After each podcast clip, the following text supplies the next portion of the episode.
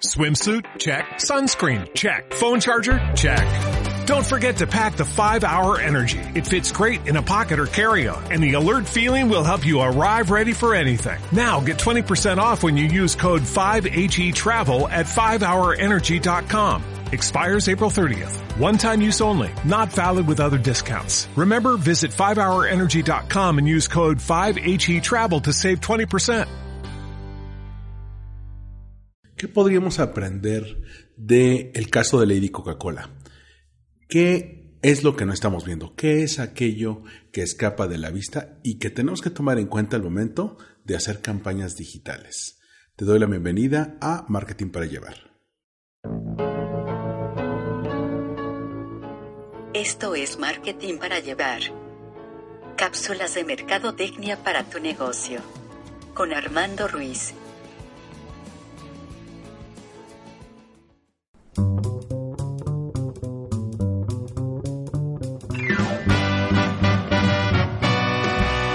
Hola, ¿qué tal? Yo soy Armando Ruiz, me puedes encontrar en Twitter y en Instagram como Armando-MKT. Este podcast Marketing para Llevar lo puedes encontrar en Spotify, en iTunes, Evox, Google Podcast o casi cualquier plataforma de podcasting. Puedes encontrarnos ahí. A la vez, te sugiero seguir los otros podcasts de marketing que tengo aquí en All Win This Blog. Uno de ellos es eh, Win Podcast, el podcast de entrevistas donde hablamos de marketing, emprendimiento y cultura pop. El otro es Le Falta Punch el podcast que hago con Andrés Costas y Pablo Lozano, en el que hablamos de marketing a nivel de calle. Y el último es Previsión Financiera, el podcast Vitalis de Eloy López. estos podcasts los puedes encontrar también en la página allwinidisblog.com que saldrá en enero de 2020. Y bueno, ya entrando en materia, quiero darte la bienvenida a esta nueva temporada de Marketing para Llevar, cápsulas de mercadotecnia para tu negocio y te propongo algo. Usualmente salía un episodio de la semana en esta primera temporada que afortunadamente ha tenido muchos escuchas y quiero proponer para esta nueva etapa dos episodios por semana. Un episodio saldría el martes, eh, como este que estás escuchando, en el que se van a abordar desde casos de marketing hasta consejos de emprendedores, tips para el marketing, grandes casos de éxito y el viernes se abordaría el tema de un libro de marketing que esté recomendando. Yo no soy mucho de estar resumiendo libros o hacerte toda la lectura del libro como otros podcasts que, con los que no comulgo. Entonces me gusta mucho hablar de aquellos libros que me dejan algo, aquellos libros que te dejan conocimiento, cuáles son los highlights, por qué deberías darle una oportunidad. Y bueno, cada viernes vas a tener una, una recomendación de libro para que lo tengas ahí a la mano ya hablando del tema que te comentaba al principio, bueno, ¿quién es Lady Coca-Cola? ¿Quién es? ¿De dónde salió? ¿Por qué es? ¿Quién es? ¿Por qué salió en esos medios? ¿Por qué se volvió viral? ¿Por qué todo mundo habló de ella en un periodo de tiempo tan corto? ¿Y qué es lo que estamos perdiendo aquí? Tal vez eh, te suena el término y es algo que te sugiero que lo tengas muy a la mano porque muchas veces aquello que, mm, que creemos que es viral, aquello de lo que todo el mundo está hablando, aquello que crea tendencia, que surgen noticias, surgen hashtags, surgen memes, surgen stickers para los grupos de WhatsApp, hay que preguntarse de dónde surgen qué tanto lo que estamos consumiendo, lo que está llegando a nosotros y que nosotros le estamos dando un valor, qué tanto ¿es realmente verídico o qué tanto es orgánico? Y con orgánico me refiero a que la gente lo genere y lo adopte de manera natural o una empresa quiere que la adoptemos. Ok, bueno, ¿qué tiene que ver Lady Coca-Cola con esto? Tiene que ver todo. Y por eso vamos a remitirnos un poco a cuál fue el evento que detonó el surgimiento de este personaje cuyo nombre y la puedes encontrar en sus cuentas de Twitter y de Instagram es Trixia Valle. A mediados de junio de 2019, Coca-Cola lanzó una nueva campaña. Tomen en cuenta que en caso de marcas establecidas y consolidadas como puede ser Coca-Cola, no es una publicidad tanto para que venda. La, marca ya la tenemos ubicada, ya tiene un público cautivo, sigue siendo la líder en el mercado.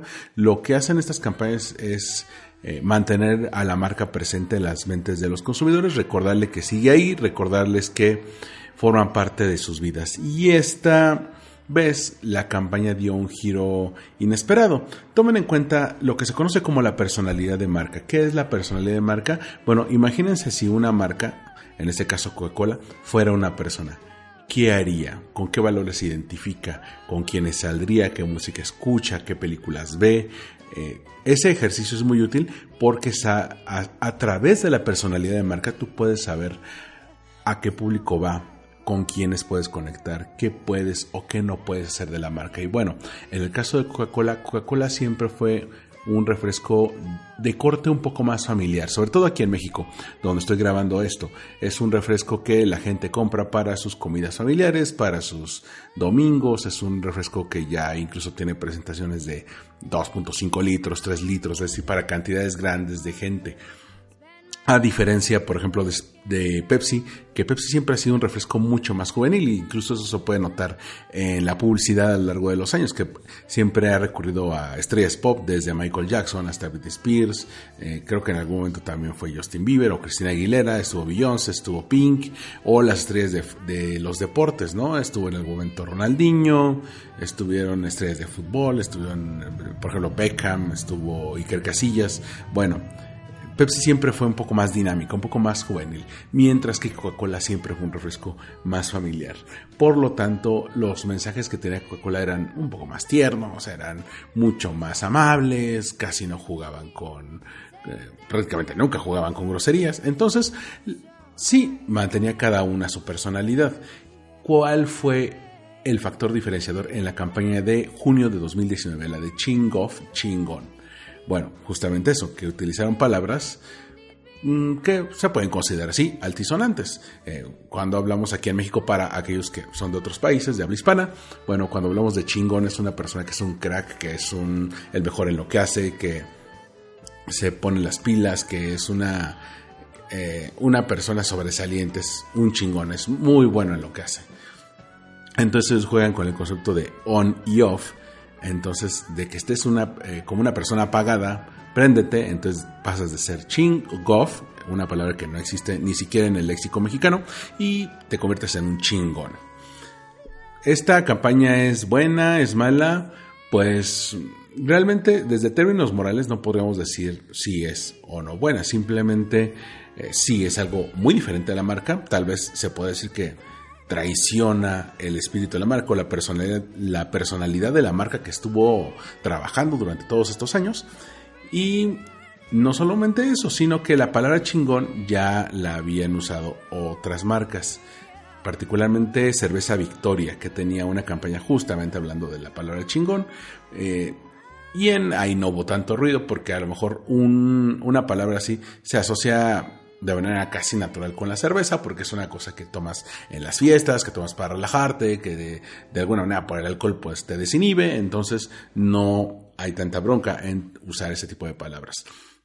Y bueno, en el caso de Coca-Cola, pues definitivamente crea una especie de, de contraste muy fuerte con la imagen que se tenía. No quiere decir que esto sea bueno o sea malo, sin embargo, la campaña no estaba dando los resultados eh, esperados en ese fin de semana del 14 de junio. Incluso se había lanzado la campaña con apoyo de la agencia digital. Tomen en cuenta también que no solamente es la agencia publicitaria la que se encarga de hacer la campaña, sino usan otras agencias para apoyar eh, y que sea por diferentes canales que la gente se entere de esto. La agencia digital, que en este caso es KTBO, eh, una agencia digital ya con bastante experiencia, pues hizo un lanzamiento en redes sociales de la marca, donde había hashtags pagados, donde había videos, donde se, trató de posicionar el, hashtag eh, ponte chingón o ponte chingoff algo así para que la gente supiera del lanzamiento de esta campaña. Y sin embargo la campaña no estaba pegando, no estaba generando el ruido que tanto la agencia de publicidad como la agencia digital esperaban que que generará. ¿Qué hacen entonces para que la gente hable de eso? Pues crearle un escándalo artificial y aquí es donde entra Lady Coca-Cola. De nuevo, Lady Coca-Cola.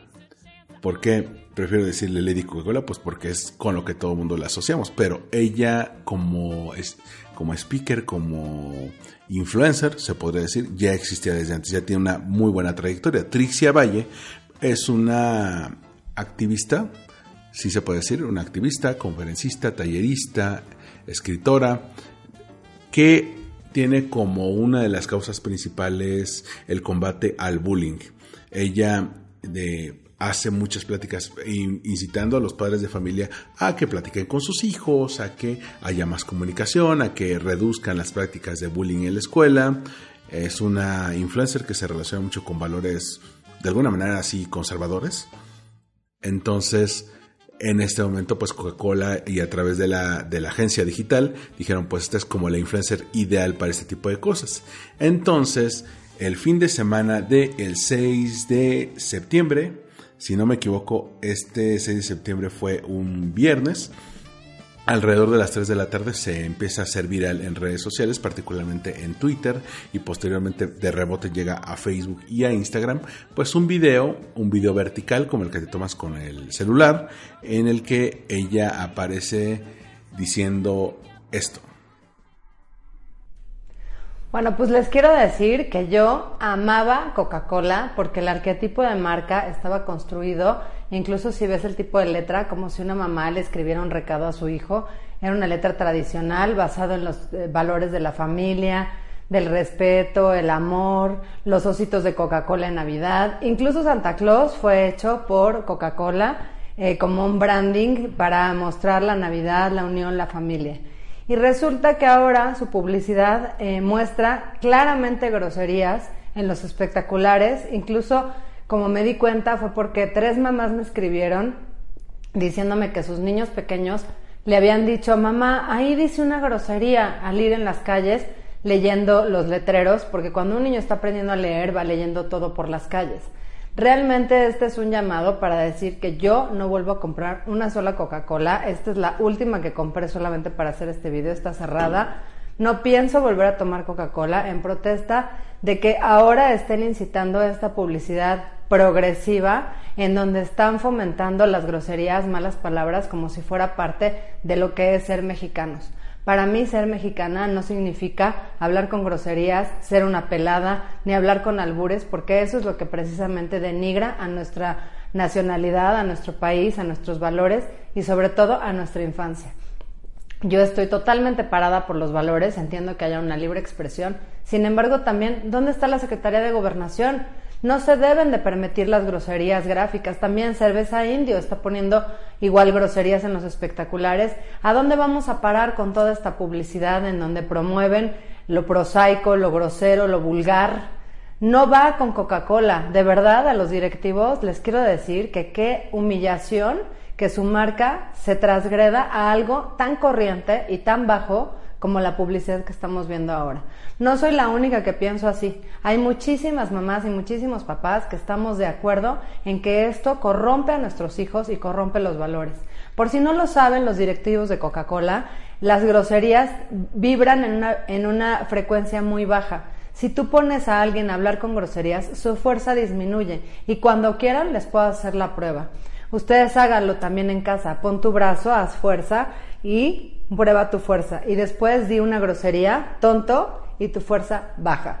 Así, esa energía que estamos usando al hablar, transgrediendo con eh, groserías, está bajando nuestra vibración y por lo tanto está afectando a todos como sociedad en el conjunto. Quizás te parezca exagerado este video, sin embargo creo que es muy necesario que alguien lo diga.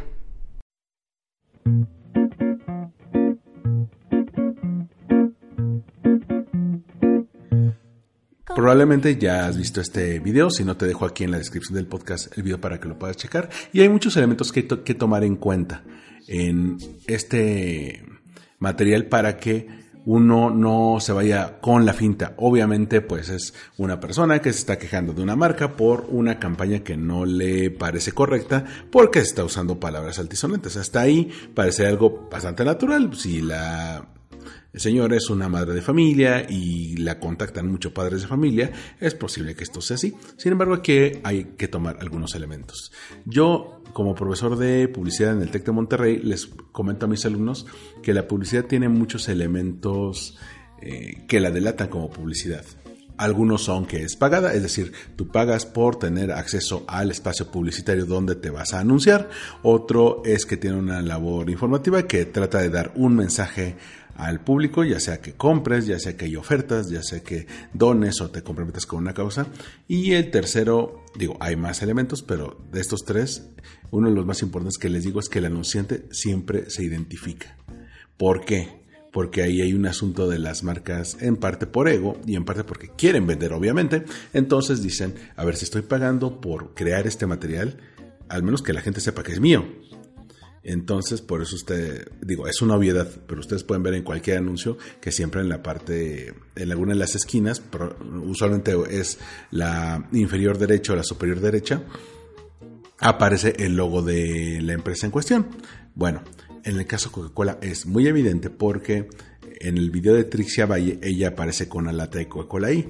Bueno, sí, en algún momento dice, es, eh, la tengo cerrada, es la última vez que compro una. Bueno, no sé si a ustedes les ha pasado eh, que eh, alguna vez una marca les llega a decepcionar, tienen algún problema con una marca y a lo mejor se quejan en sus redes sociales o han visto a personas que se quejan de un mal servicio en redes sociales, un restaurante que los atendió mal, su compañía de celulares que no les dio la solución que esperaban, un banco que les hizo cobros no reconocidos y sí, mencionan a la marca, a gente que, que hace videos para que haga una marca, por ejemplo Interjet o alguna aerolínea mencionan a la marca con el logo, tienen el logo en el video todo el tiempo ahí. En, piénsenlo, si ustedes sean un video para quejarse del mal servicio de una marca, ¿tendrían el logo ahí todo el tiempo como si le estuvieran haciendo promoción a la marca?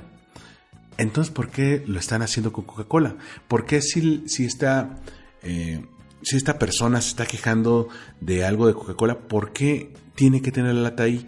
Como si Coca-Cola quisiera que supieran que es de Coca-Cola, si que si tú encuentras la miniatura del video en una búsqueda de Google o en Instagram, se viera luego que es Coca-Cola en lugar de un video genérico de quejas. ¿No les parece un poco sospechoso?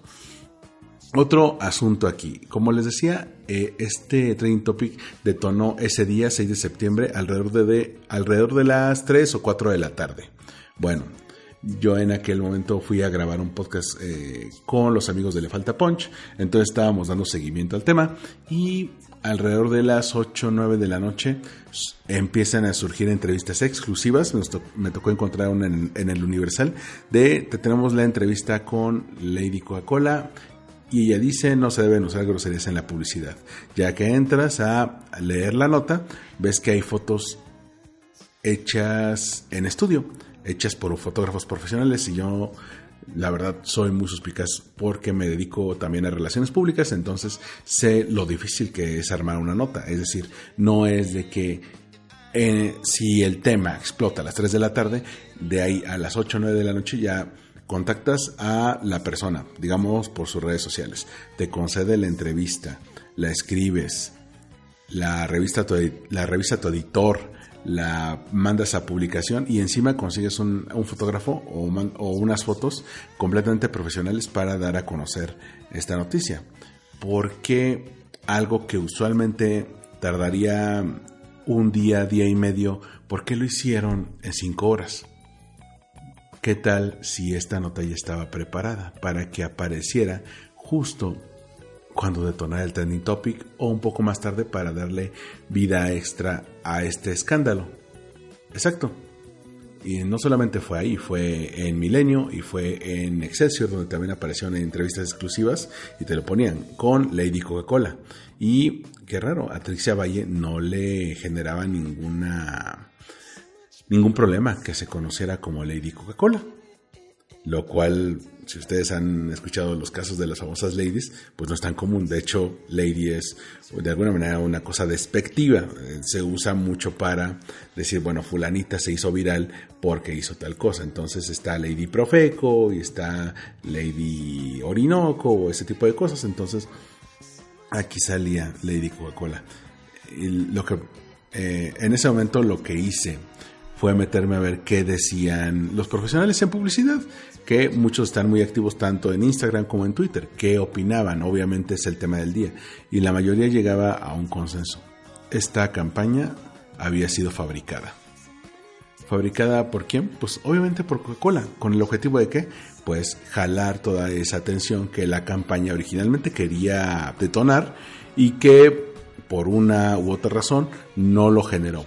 ¿Por qué no lo generó? Bueno, pueden haber muchas razones. Yo considero que uno de esos es la gente no lo no consideraba que esta campaña fuera adecuada para la marca o simplemente el impacto no fue el esperado porque se apagó muy rápido. La gente no conectó con el mensaje que quería dar la campaña, tanto así que unas un par de semanas después se lanzó una nueva campaña con la voz de Eugenio Derbez enfocado a la imagen del mexicano y cómo los mexicanos eh, somos otra, otro tipo de pues otro tipo de cultura, otro tipo de, de, gente mucho más eh, digamos, sí, chingona, sin necesidad de decir la palabra chingón chingof. Cuando sale esta campaña, la misma Trixia Valle pone en su cuenta, ya ven, lo logramos, que sí se podía hacer sin groserías. Entonces, algo que, de nuevo, les comento mucho a mis alumnos es, cuando una, una marca se hace viral de esa manera y es tan evidente que quieren que se haga viral de esa manera, lo más probable es que no es orgánico lo más probable es que sí, consiguieron un influencer que se prestó para esto porque también aquí hay una cuestión de disociación, es decir, el tema por el que se está quejando Trixia Valle no es un tema que esté en la agenda que ella usualmente defiende. Como les decía, ella se dedica eh, a crear awareness, a crear este tipo de conciencia en contra del bullying, que tiene que ver quejarse por groserías en la publicidad con el bullying. Entonces, bueno, de repente hace un video quejándose de Coca-Cola con una Coca-Cola enfrente que se ve todo el tiempo. Ahora, si ustedes han visto una Instagram Story que este video parecería que está enfocado a, o hacer un live o hacer un Instagram Story, ya sea que esté en Instagram o que hagan un live en Facebook o que hagan un live en Twitter, al menos aparece en alguna de las esquinas el icono y el nombre del usuario que lo está generando. Aquí no estaba apareciendo. Entonces se, vuelve eh, peligrosamente sospechoso de, ¿sabes qué? ¿Por qué creo que este video no lo generó ella, sino que alguien la grabó y le quisieron hacer pasar como, ay, pues voy a hacer mi Instagram Story? Bueno, no lo, no lo es. Otro asunto, esa misma noche empiezan a salir stickers de Lady Coca-Cola, donde, si ustedes han, eh, han compartido stickers de algo viral que puede ser desde Baby Yoda hasta Chris Evans en la publicidad de, Lala, sabrán que muchas veces son varias personas las que, las que fabrican estos stickers. Entonces cada, cada sticker puede ser muy diferente, tienen tipografía diferente, el recorte de la imagen es diferente. No, aquí en el caso de Lady Coca-Cola eran iguales los recortes, iguales el ángulo, igual la letra y prácticamente recortaron cada frase rimbombante del mensaje para hacerlo sticker. O sea, es decir, había uno de esta es la última Coca-Cola que compro, hay una de, pues no se deben decir groserías, hay una de, este, me han hablado muchos padres de familia, o sea, cosas que no eran atractivas de compartir. Si ustedes han compartido stickers, saben que muchas veces tiene que tener o la imagen perfecta para la idea que quieren comunicar o las letras correctas que deben acompañar la imagen. Y en este caso no era así, porque yo tengo la sospecha de que ya lo habían preparado para que llegara por varios canales. Es decir, primero llega el video viral, ok. Luego se crea el hashtag, se infla artificialmente, que ahí pueden colaborar muy bien bots ya han habido casos documentados donde primero algunas cuentas eh, de influencers lo empiezan a inflar, el hashtag, se apoyan con bots y ya que se genera el ruido suficiente, la gente que no es bot, la gente que, que, son personas reales, que tienen cuentas activas, ya empiezan a hablar del tema. ¿Por qué? Porque todo el mundo está hablando de eso. Luego se hace un segundo impacto con estas notas de prensa, que, ah, qué curiosa, que la que los medios, que usualmente son muy piquis para incluir nombres de marcas en sus notas, a menos que sea así un escándalo enorme, de repente se, se pusieron muy prestos a sacar notas mencionando el nombre de Coca-Cola así tal cual. Y tercero, que ese, ese mismo día salen stickers y todo el fin de semana se convirtió en el tema viral. Para una campaña que no había triunfado, que no había generado el ruido o la notoriedad esperada. Yo personalmente creo que no es algo que sea nuevo, creo que muchas marcas lo han hecho, incluso lo han hecho políticos, lo han hecho partidos políticos, lo han hecho em, ONGs, gente con, que defiende cierta postura. No es algo nuevo, es algo muy común en digital. Lo que les dejo como reflexión en este capítulo es siempre que encuentren un fenómeno viral así, del que de repente todo el mundo está hablando y, no parece haber una explicación confiable de por qué lo están haciendo, simplemente están hablando y ya, pregúntense quién lo está impulsando y a quién le conviene que la gente esté platicando de eso. Y bueno, gracias por acompañarme en este podcast para regresar a la continuidad de Marketing para Llevar.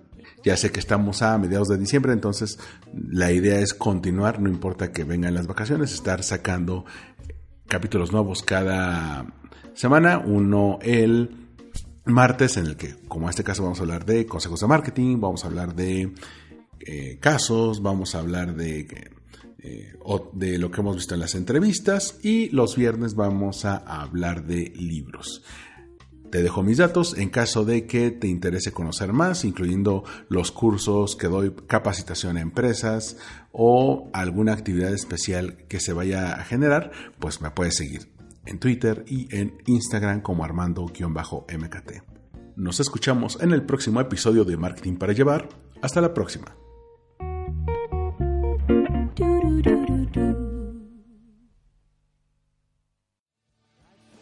Esto fue Marketing para Llevar. Una producción de All We Blog. Disponible en iTunes, iVoox y en allgreenidisblog.com.